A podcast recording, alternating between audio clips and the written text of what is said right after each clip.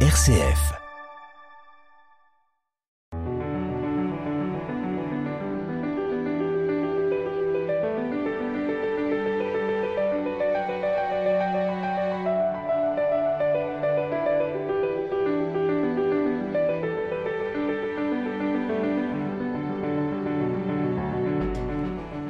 Faites ce que l'on vous dit, ne faites pas ce que l'on fait. Voilà en langage contemporain et un peu familier l'attitude des scribes et des pharisiens que Jésus dénonce dans le texte d'aujourd'hui. Ce texte est tiré de l'évangile de Matthieu et ce qui est au centre, c'est l'hypocrisie de ceux qui misent sur leur apparence, mais dont les actes ne sont pas cohérents avec ce qu'ils disent. Jean Massonnet, bonjour. Bonjour. Merci d'avoir accepté euh, notre invitation dans cette émission. Vous êtes prêtre du diocèse de Lyon, vous êtes bibliste, et avec vous, nous allons essayer de comprendre le sens de ce texte, non seulement à l'époque où il est écrit, mais aussi ce qu'il peut nous dire aujourd'hui, la manière dont il peut résonner dans nos vies aujourd'hui et en quoi finalement eh ben, il est une bonne nouvelle. Mais pour commencer, je vous propose d'écouter cet évangile tiré donc de l'évangile de Matthieu. Au chapitre 23, nous écoutons les versets 1 à 12. En ce temps-là, Jésus s'adressa aux foules et à ses disciples, et il déclara Les scribes et les pharisiens enseignent dans la chair de Moïse. Donc tout ce qu'ils peuvent vous dire, faites-le et observez-le. Mais n'agissez pas d'après leurs actes, car ils disent et ne font pas. Ils attachent de pesants fardeaux, difficiles à porter, et ils en chargent les épaules des gens. Mais eux-mêmes ne veulent pas les remuer du doigt. Toutes leurs actions, ils les font pour être remarqués des gens. Ils élargissent leurs phylactères et rallongent leurs franges.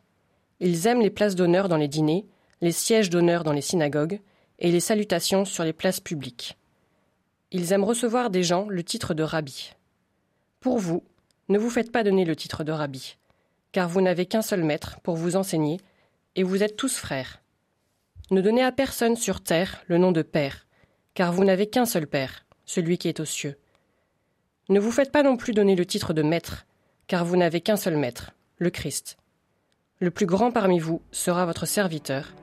Qui s'élèvera sera abaissé, qui s'abaissera sera élevé.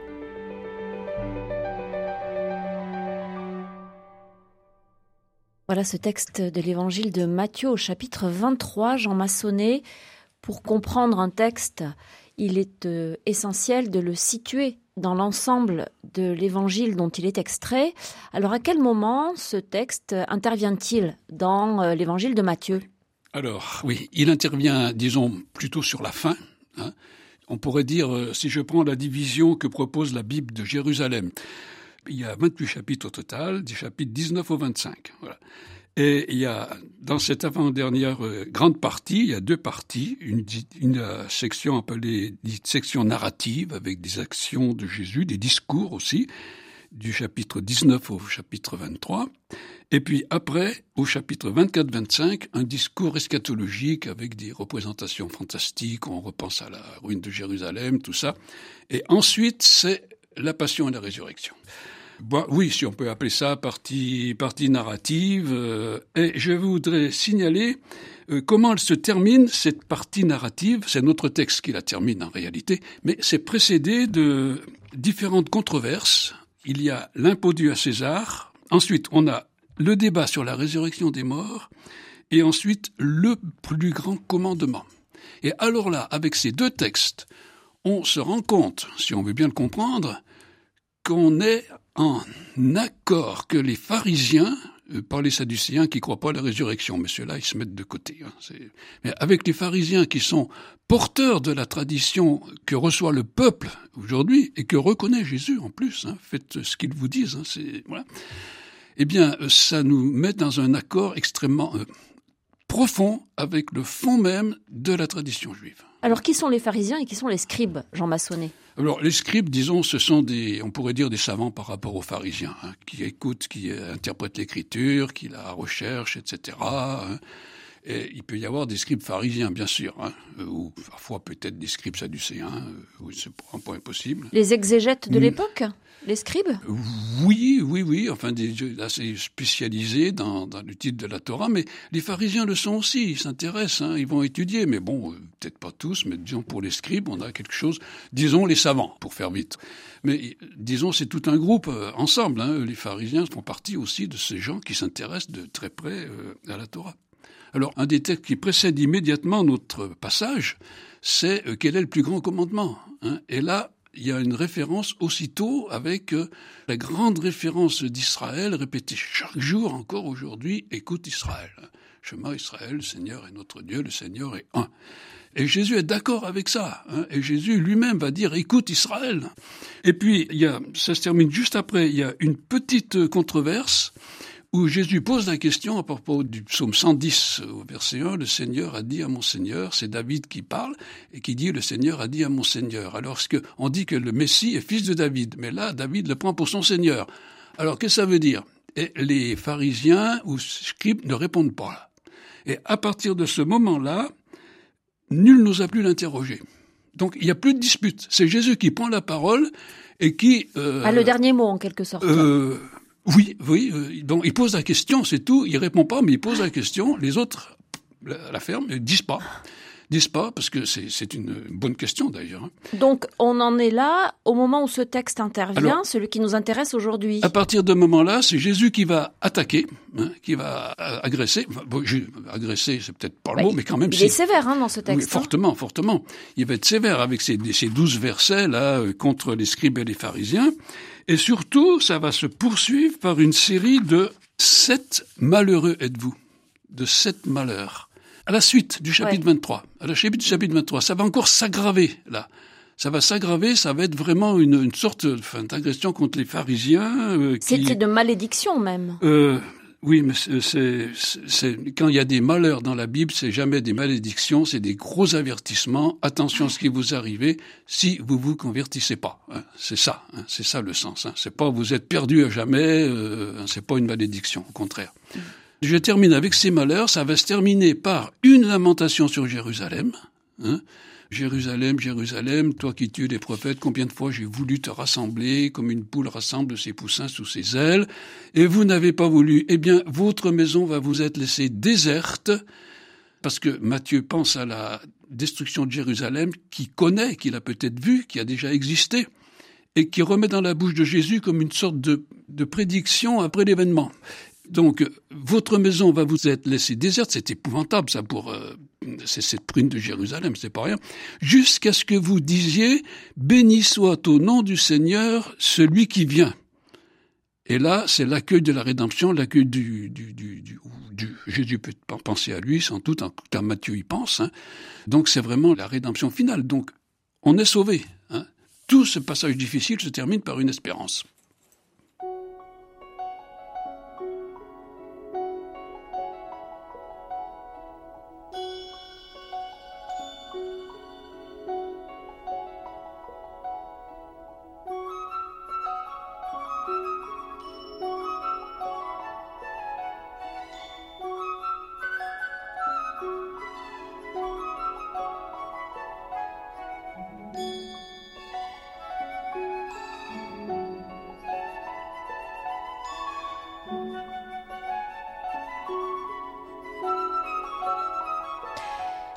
Jean Massonnet, je rappelle que vous êtes prêtre du diocèse de Lyon et bibliste, et avec vous, nous découvrons ce texte euh, tiré de l'évangile de Matthieu au chapitre 23, les versets 1 à 12. Dans ce passage, le mot hypocrisie n'est jamais prononcé. Pourtant, il plane ce mot. Est-ce que c'est ça qui est, au fond, le centre du propos de Jésus et ce qu'il dénonce? Oui, euh, oui. Il dénonce une sorte de simulation on cache quelque chose, euh, on n'est pas vrai, hein, on n'est pas cohérent avec ce que ce qu'on dit, avec ce qu'on impose, avec euh, euh, on a un comportement qui ne correspond pas du tout à ce que devrait être une vraie, véritable relation d'accueil de la parole de Dieu, du chemin Israël dont on vient de parler. voilà. Hein. On, est plus dans le... du faux. Oui, du faux et puis de, l'apparence. On donne à voir quelque chose de tout à fait présentable. On donne à voir et on se donne à voir. Hein. on se donne à voir soi-même. C'est le centrage sur soi, hein. le centrage sur soi. Euh. D'ailleurs, c'est quelque chose qui nous, disons, cette tendance-là, elle est enracinée en nous, hein. ce, désir de, d'apparaître, d'être soi, d'abord d'être reconnu. Ça, c'est légitime, ça. Hein, d'être, tous besoin d'être reconnus. Mais si ce besoin se transforme en un repli sur soi-même, euh, comme euh, ben, on peut déjà passer parce que derrière ces critiques-là, moi je sens le pape actuel hein, hein, qui dit combien de fois il dit hein, cette auto-référentialité. C'est moi. Alors le problème, on a besoin d'être reconnu, ça c'est logique pour tout le monde, on en a besoin, tout le monde a besoin. Mais si, euh, à partir de là, je me hisse au-dessus des autres, je me coupe des autres, je vais me perdre. Je vais me perdre.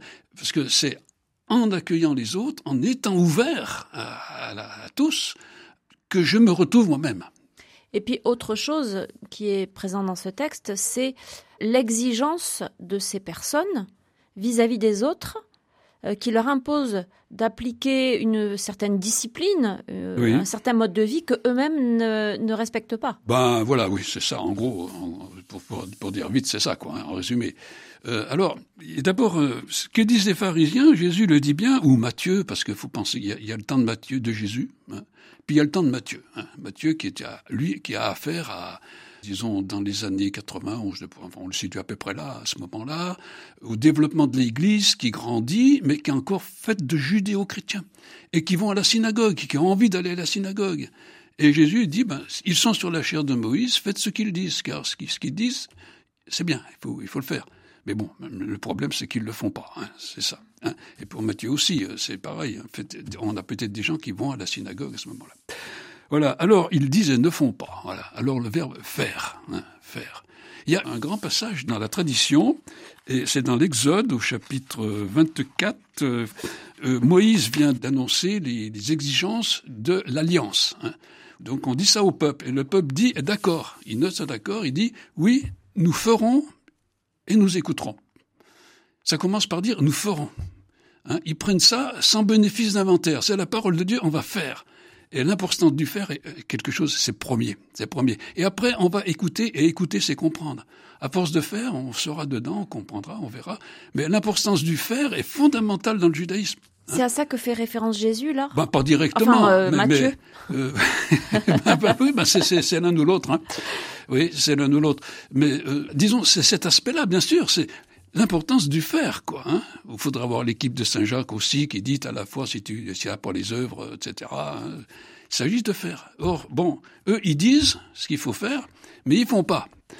C'est un, disons, un, défaut ou une tare euh, qui a pu exister aussi chez nous, dans notre Église. Mais faire quoi? pas... Ah, faire, faire quoi? Qu'est-ce que je vais vous dire, moi? Il y a autant de, après la destruction du temple, il y a des juifs euh, complètement euh, tétanisés enfin, par cette chose affreuse. Ça a été très dur, hein. même pour les chrétiens, c'était un choc euh, étonnant, hein. qui ont décidé de jeûner, c'est-à-dire de ne rien prendre de tout ce qui a servi à construire le temple. Alors, il y a un rabbin qui, qui, est venu leur dire, le rabbi Yoshua, qui est venu leur dire, écoutez, mais si vous faites comme ça, c'est pas possible. Enfin, pour construire le temple, il fallait beaucoup de choses. Il fallait de l'eau en particulier. Alors, vous n'avez pas Bordeaux, c'est ça. Alors, après cette discussion euh, qui calme un peu les gens, hein, il y a une maxime qui dit on n'impose pas à la communauté plus qu'elle ne peut porter. Plus qu'elle ne peut porter.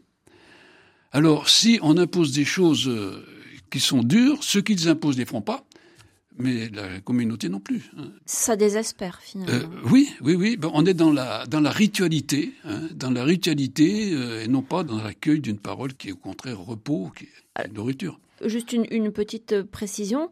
Ils élargissent leur phylactère et rallongent leurs franges. Qu'est-ce oui, que ça alors veut dire leur phylactère, hein, phylactère, euh, c'est des.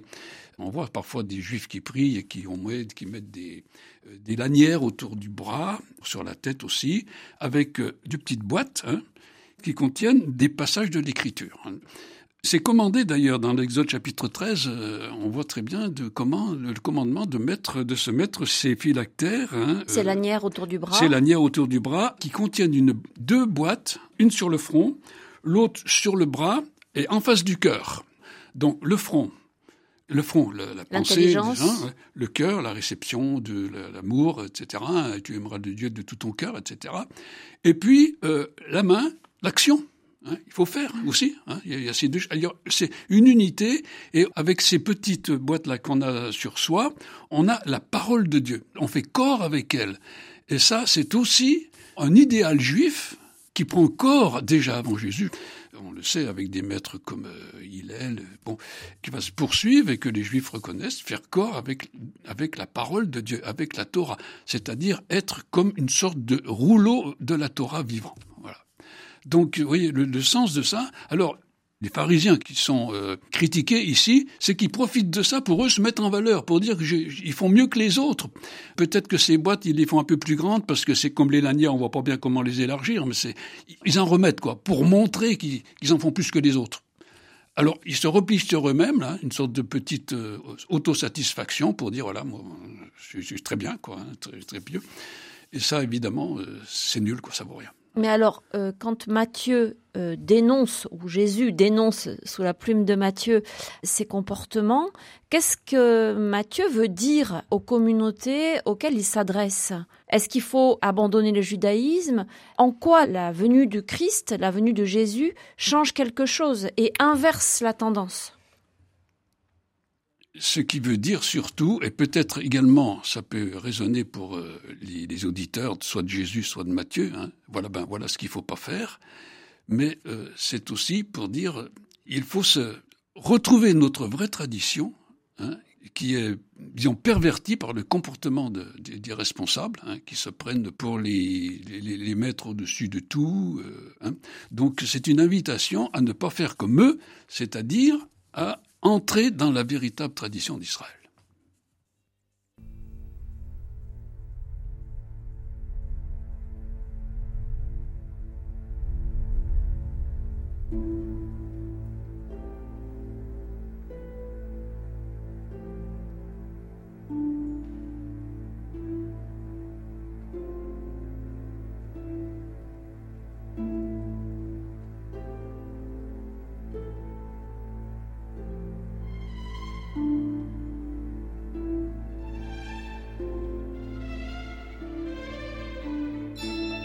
Ne donnez à personne sur terre le nom de Père, car vous n'avez qu'un seul Père, celui qui est aux cieux.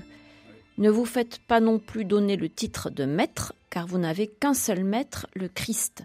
Alors évidemment, Jean Massonnet, ces versets résonnent d'une manière tout à fait particulière pour nous aujourd'hui, et peut-être en particulier pour les catholiques, car c'est écrit noir sur blanc. Vous permettez que je vous appelle Jean Massonnet? Euh, oui, oui, oui, oui, oui, bien sûr, oui, même Jean tout court. Hein. Alors qu'est-ce qu'on en fait de, ce euh, verset? Ben, C'est sûr qu'on l'a pas respecté du tout, du tout, du tout. Hein. Monseigneur, éminence, béatitude, mon père, etc., etc. Euh, plein, plein, plein. C'est révélateur, si vous voulez, d'une notion pharisienne, mais vraiment très ancrée, hein, euh, où chacun mérite le respect auquel il a droit parce qu'il est, lui aussi, une expression vivante de la parole de Dieu. Hein. Peut-être tout de suite je passe à une tradition euh, à peu près de cette époque ou un peu plus tard, mais enfin on est dans le bain général hein, de cette pensée. Je la dis un petit peu, un peu vite. Hein. À partir de quoi tu peux dire que si un homme entend une parole dans la bouche d'un petit en Israël, un petit, c'est à ses yeux comme s'il l'entendait de la bouche d'un maître, d'un sage, hein, un pharisien ou peut-être d'un légiste, hein. et non seulement en l'entendant de la bouche d'un sage, mais de la bouche des sages, au pluriel, de tous. Hein. Et non, on en remet, et non seulement de la bouche des sages, mais en entendant de la bouche du Saint-Nédrin, c'est-à-dire du, on pourrait dire du, du, du, Concile universel, je sais pas, quelque chose comme ça, de tous. Hein. Et on en remet, et non seulement en entendant de la bouche du Saint-Nédrin, mais de la bouche de Moïse. Alors là, on remonte vraiment à source, hein, à la source de Moïse, hein, ce petit, et non seulement de la bouche de Moïse, mais de la bouche de la toute-puissance. Moïse qui a entendu ça de la toute-puissance. Eh bien, un petit en Israël peut dire quelque chose qui vient vraiment de la bouche de la toute-puissance. Et il faut accepter, accepter de, revoir cette parole de lui. Et alors, à ce moment-là, on se prend plus pour un rabbi, on se prend plus pour un maître, on se prend plus pour un seigneur qui sait tout, qui va donner la vérité à l'autre on l'écoute et on le reçoit, on le reçoit d'un petit. Voilà. Alors je pense que ça, ça illustre la pensée profonde de, cette tradition qui nous est traduite. Reprenons la Pentecôte, hein, chacun entendait, recevait euh, pour la Pentecôte, euh, chacun, l'Esprit Saint est donné à tous, il se partage hein, sur chacun, et il donnait à chacun de s'exprimer euh, selon ce qu'il était. Hein. Le plus grand parmi vous sera votre serviteur, qui s'élèvera sera abaissé, qui s'abaissera sera élevé. C'est comme ça que se termine ce passage. Oui, eh bien, bon, il est, il est bien conclu. Hein. Et là, je vais vous dire aussi euh, une parole d'un grand maître qui a précédé Jésus, hein, qui dit, c'est à propos de, de l'accord de, de, de, cette école euh, initiée par ce maître qui était capable d'écouter les autres et les adversaires. Hein, et qui dit, quiconque s'abaisse, le Saint béni soit-il, c'est-à-dire Dieu l'élève, il dit ça, hein. mais quiconque se tourne vers la grandeur, hein, pour être un maître, pour être un chef, hein, la grandeur le fuit, la grandeur le fuit. Mais quiconque fuit cette grandeur, la grandeur se tourne vers lui. Donc c'est un appel, mais qui résonne dans la tradition juive avant Jésus, puisqu'on le réfère à Hillel.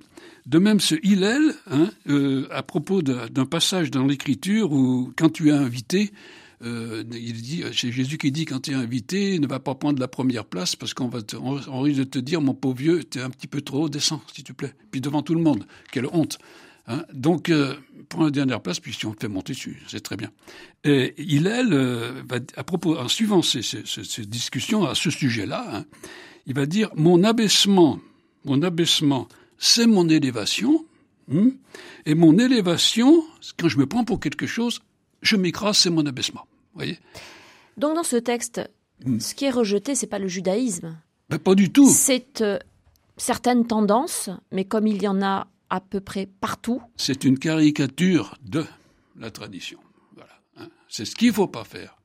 Donc c'est une invitation sur le fond à dire revenons à cette véritable tradition. Et qui nous concerne tous. Bien sûr, qui nous concerne tous qui nous concerne tous. C'est important à, mm. préciser dans le contexte actuel. Ce n'est pas un rejet du judaïsme. C'est pas un rejet du judaïsme. Hein. Je répète que après ces douze versets, il va y avoir quelque chose de plus dur encore. Hein. Cette fois, malheureux, malheureux êtes-vous, pharisiens, malheureux êtes-vous, avec des reproches qui n'en finissent pas.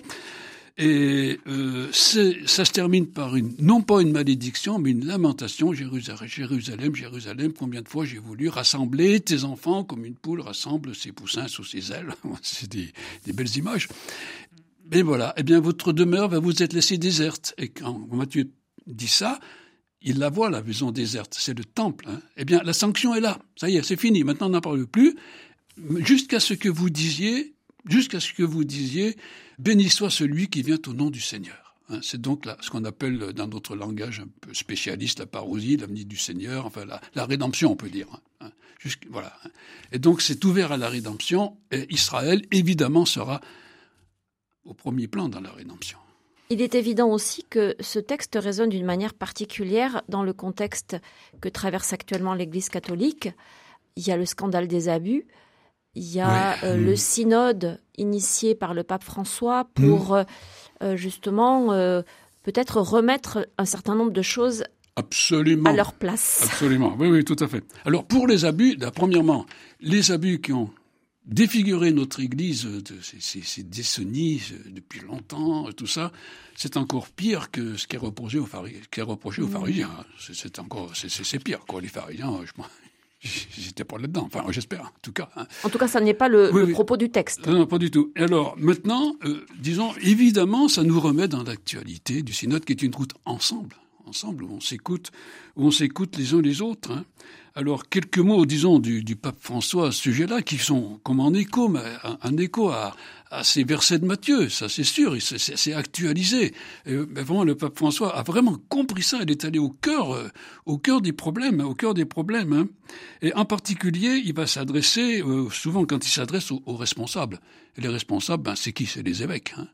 C'est les cardinaux, c'est les évêques, les prêtres aussi. On va pas, hein, on peut se mettre dedans. Hein. Et puis maintenant, ça peut toujours être un, petit responsable d'association. Euh, très bien. Oui. C'est partagé. Les, les, laïcs ne sont pas exempts de. Ah oui, absolument pas. Absolument pas. Ou de... Tout à fait. Tout à fait. Mais alors ceux qui sont en responsabilité, disons, sont plus tentés que les autres. Hein. J'ai des responsabilités. C'est une vraie croix. Ça peut être une vraie croix pour eux, hein, pour eux, de dire euh, d'écouter la communauté. Puis la communauté me dit autre chose que je pense, mais enfin, est-ce que c'est moi qui ai raison? C'est changer. Hein, changer, se trouver à l'intérieur, se trouver changer intérieurement. Et ça, c'est s'il y a une, euh, disons, s'il y a une ascèse ou une croix, hein, oui, une croix parfois, hein, ça peut être ça, eh bien, elle se situe là. Elle se situe là, non pas dans les macérations qu'on va faire ou les jeûnes ou les privations, c'est accepter intérieurement d'être touché toucher parce que l'autre dit, et puis reconnaître, le recevoir et s'enrichir de cette, euh, de cette réalité-là. À ce moment-là, on n'est pas seigneur. Hein. Par exemple, alors ce que dit François, évidemment, euh, sur le cléricalisme, hein, il va dire au Chili, hein, il va dire les, les laïcs ne sont pas nos ouvriers ni nos employés. Hein, ils ne doivent pas être des perroquets qui répètent ce qu'on va leur dire, hein, ce qu'on aimerait bien. Hein, on leur dit, on leur donne un mandat, vous allez faire... Non, non, pas du tout. Et c'est eux qui ont... Hein. Alors souvent aussi, quand il est... Il critique aussi ce, le, avec... Euh, en recevant des nonces et des nouveaux évêques, hein, et disons d'éviter le ridicule de la mondanité, hein, de être soi, être toujours ce, ce, repli sur soi qui nous coupe des autres parce qu'on est centré sur soi. Et ça c'est une c'est une tentation. Faut pas dire c'est parfois bête, hein, c'est petit, c'est rien du tout. Hein, c'est bon ils, élargissent leur phylactère. Alors qu'est-ce que je vais faire? Je vais faire on, va se sentir très bien dans des ornements qui nous mettent à la différence des autres et un peu au-dessus. C'est quel bonheur, euh, tout ça. Enfantin, c'est rien du tout, mais c'est grave quand même. C'est-à-dire que là, on est euh, invité à, nourrir notre vie intérieure plutôt que nos, nos apparences, nos responsabilités bien sûr, et, les, et les avantages parfois que ça, ça procure. Oui, oui, oui. Hmm. Mais oui, et puis c'est surtout, disons, ce, disons, c'est l'ouverture aux autres. Quoi c'est l'ouverture euh, à autrui, et qui ne peut s'accompagner que de l'ouverture à la transcendance divine. Hein. Écoute Israël, le Seigneur est notre Dieu, le Seigneur est un. Hein. Le Seigneur est un parce qu'il est capable de susciter toutes les différences, hein. que nos différences sont réelles, ce n'est pas des erreurs, et puis euh, elles sont en référence avec cette transcendance infinie de Dieu qui permet de rassembler dans l'unité toutes nos, tout ce que nous sommes chacun différents les uns des autres, parce que nous, nous expressions, nous sommes tous une expression de cette parole infinie. Et ça nous oblige à nous ouvrir, voyez. Cette, disons, si on s'ouvre à cet infini, à cet infini du Dieu un, transcendant, hein, si je m'ouvre à cet infini, je suis capable de recevoir les diversités réelles de mes frères et sœurs, pas celles de ceux qui se prennent pour des petits seigneurs ça, on ne peut pas le recevoir. Hein. Celui qui a la vérité définitive, je vais te dire, et si tu fais pas ce que je dis, tu es perdu. Alors là, c'est une à fuir. de toute façon, à fuir. Voilà, c'est une caricature. Merci beaucoup, Jean Massonnet, de nous avoir euh, éclairé sur ce passage de l'évangile de Matthieu. Je rappelle que vous êtes prêtre du diocèse de Lyon et que vous êtes bibliste. Merci beaucoup d'avoir été l'invité de cette émission et merci à Hugo Vincent qui était à la technique.